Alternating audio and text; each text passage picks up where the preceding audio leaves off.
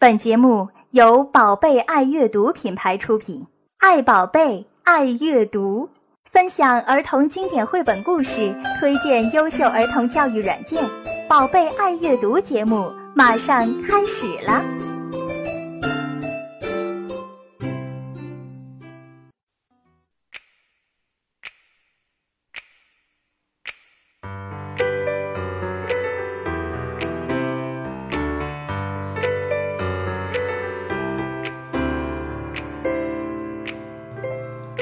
们，大家好，感谢收听新一期的《宝贝爱阅读》节目，我们又见面了。上一期我们和大家聊到图画书里的那些著名的大反派，这里的反派当然是要打引号的了。嗯，这一期节目呢，也是得到了许多大朋友和小朋友的共鸣。其实我觉得大家和我们产生共鸣的原因，主要是因为和这些书产生了共鸣。这些书好像很容易就走进了我们的内心。他们不仅给孩子们带来了无尽的欢乐，也让我们的家长朋友们在享受阅读乐趣的同时思索良多。因为这些书好像在提醒我们去重新认识自己的孩子，他们到底是什么样子的呢？他们为什么会有这样那样让人烦恼的行为呢？然后我们又究竟该怎样和孩子们来相处呢？比如，许多妈妈们在看完《大卫不可以》这本书以后，会忍不住的感叹：“天哪，原来我就是那一个一直在大吼大叫不可以的人。”但是我似乎从来都没有给我的臭小子一个拥抱。可见，许多经典的图画书已经给出了我们许多实用而又有趣的答案。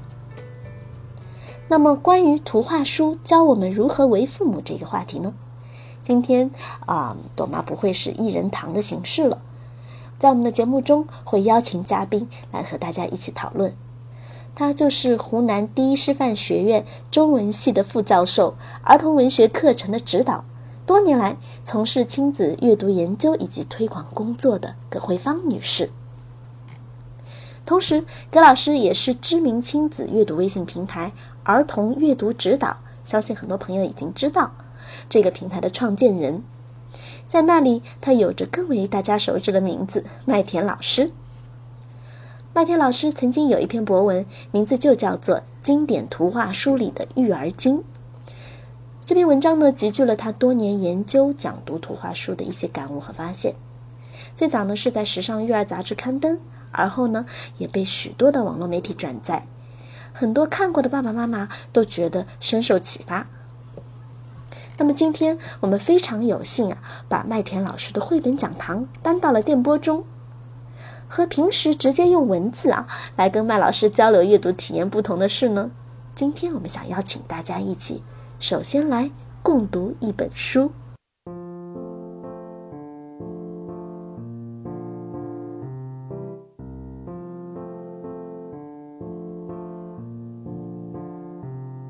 有一只小兔子。他很想要离家出走。有一天，他对妈妈说：“我要跑走了。”如果你跑走了，妈妈说：“我就去追你，因为你是我的小宝贝呀。”如果你来追我，小兔说：“我就要变成溪里的小鳟鱼，游得远远的。”如果你变成溪里面的小鳟鱼呢？妈妈说。我就变成捕鱼的人去抓你。如果你变成捕鱼的人，小兔说：“我就要变成高山上的大石头，让你抓不到我。”如果你变成一块高山上的大石头，妈妈说：“我就变成爬山的人，爬到高山上去找你。”如果你变成爬山的人，小兔说。我就要变成小花，躲在花园里。如果你变成小花，妈妈说，我就变成园丁，我还是会找到你。如果你变成园丁找到我了的话，小兔说，我就要变成小鸟，飞得远远的。如果你变成小鸟，飞得远远的。说：“我就变成树，好让你飞回家。如果你变成树，我就要变成小帆船，飘得远远的。如果你变成小帆船，妈妈说，我就变成风，把你吹到我要你去的地方。如果你变成风把我吹走，小兔说，我就要变成马戏团里的空中飞人，飞得高高的。如果你去变成空中飞人，妈妈说，啊，我就变成走钢索的人。走到半空中，好遇到你。如果你变成走钢索的人，走在半空中，小兔说：“我就要变成小男孩跑回家。”如果你变成小男孩跑回家，妈妈说：“我啊，正好就是你妈妈，我会张开手臂，好好的抱住你。”天哪，小兔说。我不如就待在这里当你的小宝贝吧。他就这么办了。来根红萝卜吧，妈妈说。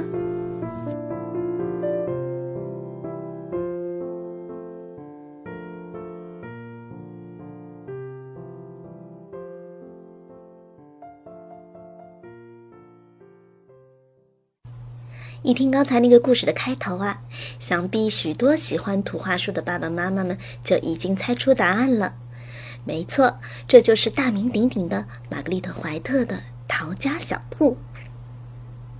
出版于一九四二年的《逃家小兔》，至今仍然可以说是书架上最受妈妈们欢迎的图画书了。其实这本书在我和我的宝贝的阅读记忆中，也是占据着非常特别的一席之地的。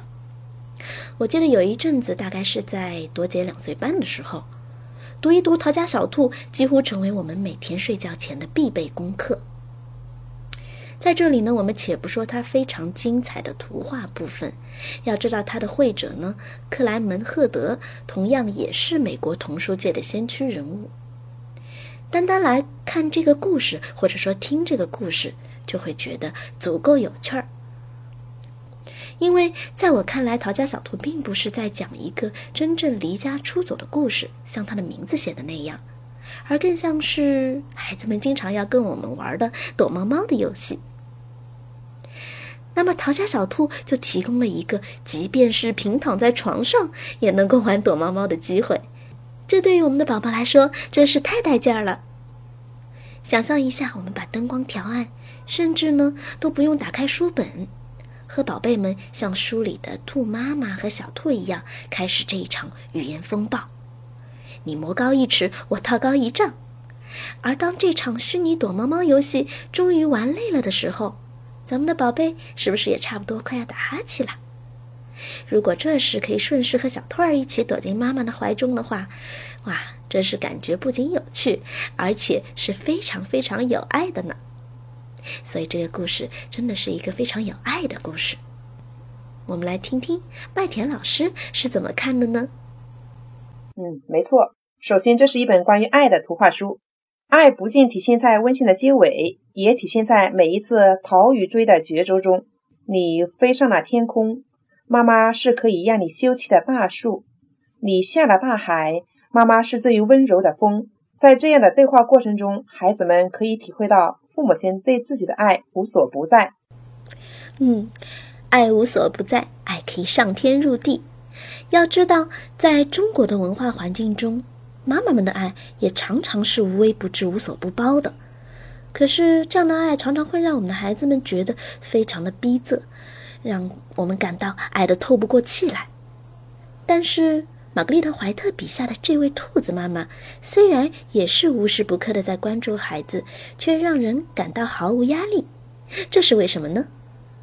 嗯，没错，兔子妈妈自始至终没有因为孩子的逃离而生气，反而巧妙地在孩子的心中播种下了爱的种子。如何做到机智而又豁达？这里我想和大家分享一个关于两个妈妈的真实的故事。第一个妈妈，她的孩子会走路以后。在外面经常乱跑，为了避免孩子走失，这是爱。有一次逛商场，当孩子自己走远，发现找不到妈妈时，悄悄跟在后面的妈妈却躲了起来。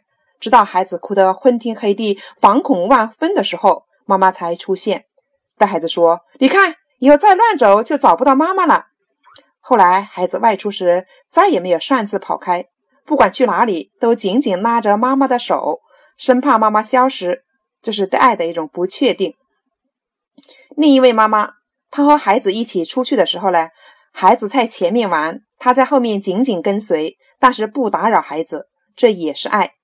每当孩子回头看的时候，都能看到妈妈微笑和鼓励的目光，孩子于是大胆前行。过去的经验告诉他，无论自己走到哪里，妈妈都会在身后，这是对爱的一种确定。这样成长起来的孩子，内心是强大的，不需要反复去寻找妈妈的爱。他能够大胆的去探索、发展和成长自我，所以，我们有爱还不行，还要像兔子妈妈那样，面对顽皮的孩子，知道怎么去爱你的孩子。是的，从刚才麦田老师给我们讲的两位妈妈的不同的举动来看，同样的场景，同样是爱，妈妈们示爱方式的不同，却能够给孩子带来完完全全不同的心理体验。而这样不同的心理建设，将会直接影响到我们孩子们成长发育的轨迹。那么，逃家小兔更高明的一点在于，小兔兔和妈妈的躲猫猫过程，仔细看，刚好也展现了孩子不断成长的不同阶段。没错，让我们来仔细品味这个故事。我们可以把小兔子的成长理解为三个阶段：幼儿期的小兔子变成了小鱼和花儿。妈妈则变成了渔夫和园丁，养育着孩子。少年期的小兔子变成了小鸟和帆船，妈妈则变成了树和风，支持着在探索未知世界的孩子。长大了的小兔子则变成了空中飞人，妈妈则变成了走钢丝的人，意味着妈妈依然在护卫着已经独立的孩子。是的，从这个意义上来看，这也是一本关于成长的图画书。小兔每一次的变化都意味着成长，以及成长过程中爸爸妈妈的付出。但是具体到应该怎样付出呢？图画书告诉我们，需要因着孩子不同的成长阶段而学会调整。比如说，幼年的时候，我们需要更多的进行养育；而长大一些，等孩子们具有自理能力以后，我们就应该退居二线，给他们更多自由的发展空间。但是当他们面临困难的时候，回头看看，你还在那里，你会及时的伸出援手。这原则概括起来，可能就是适当放手，保持关注，这么八个字。嗯，是的。那么我特别想说的是，其实《逃家小兔》这个故事不是游戏，而是真实的生命情景。因为孩子们终有一天会长大，会像鸟儿一样要离巢的那时，孩子们就真的要说：“我要逃走啦！”即便是这样。兔妈妈没有说不准走，或你走吧，我倒要看看你能够走多远。那样只能让孩子感受到自己的无能与弱小，更无法感知妈妈对他的爱。此时，兔子妈妈所做的不是阻止，而是一路的跟随与护卫、理解和支持。父母的爱就是，不管你走到哪儿，我的爱都会跟着你，并且随时欢迎你回到我温暖的怀抱，因为我是你的妈妈。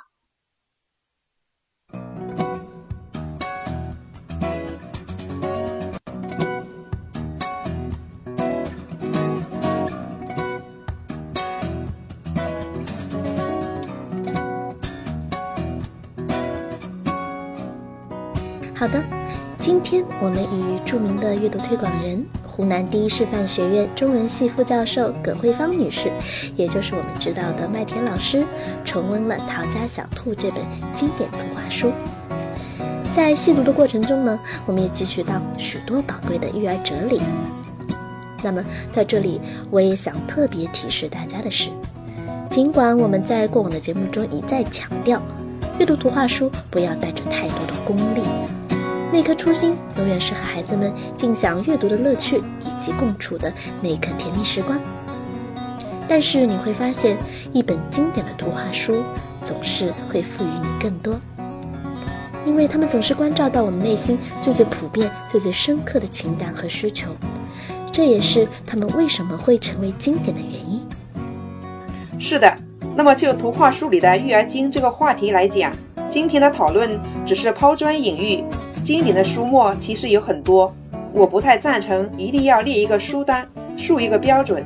但是以下提到的书，可能是我个人觉得值得大家去读一读。比如《植树的男人》，故事虽然说的是种树，但也让我们明白，陪伴孩子阅读就是播撒种子。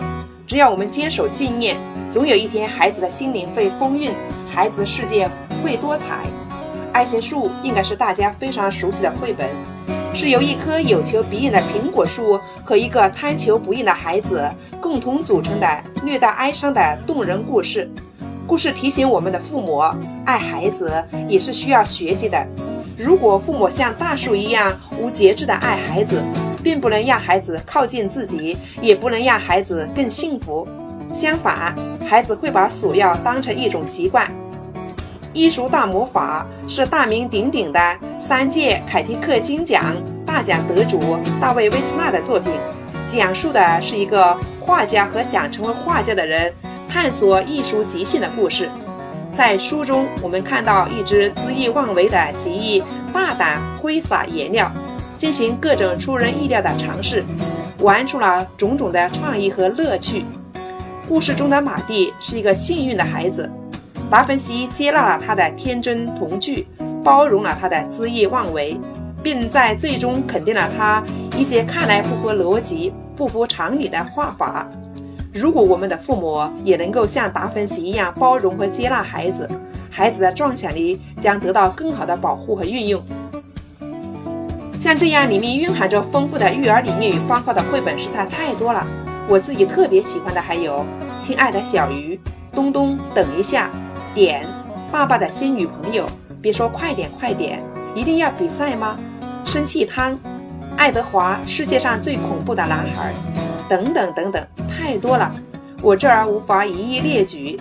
有兴趣了解的听众朋友可以关注我的微信公众号“儿童阅读指导”，每天会有父母分享儿童阅读指导相关的话题。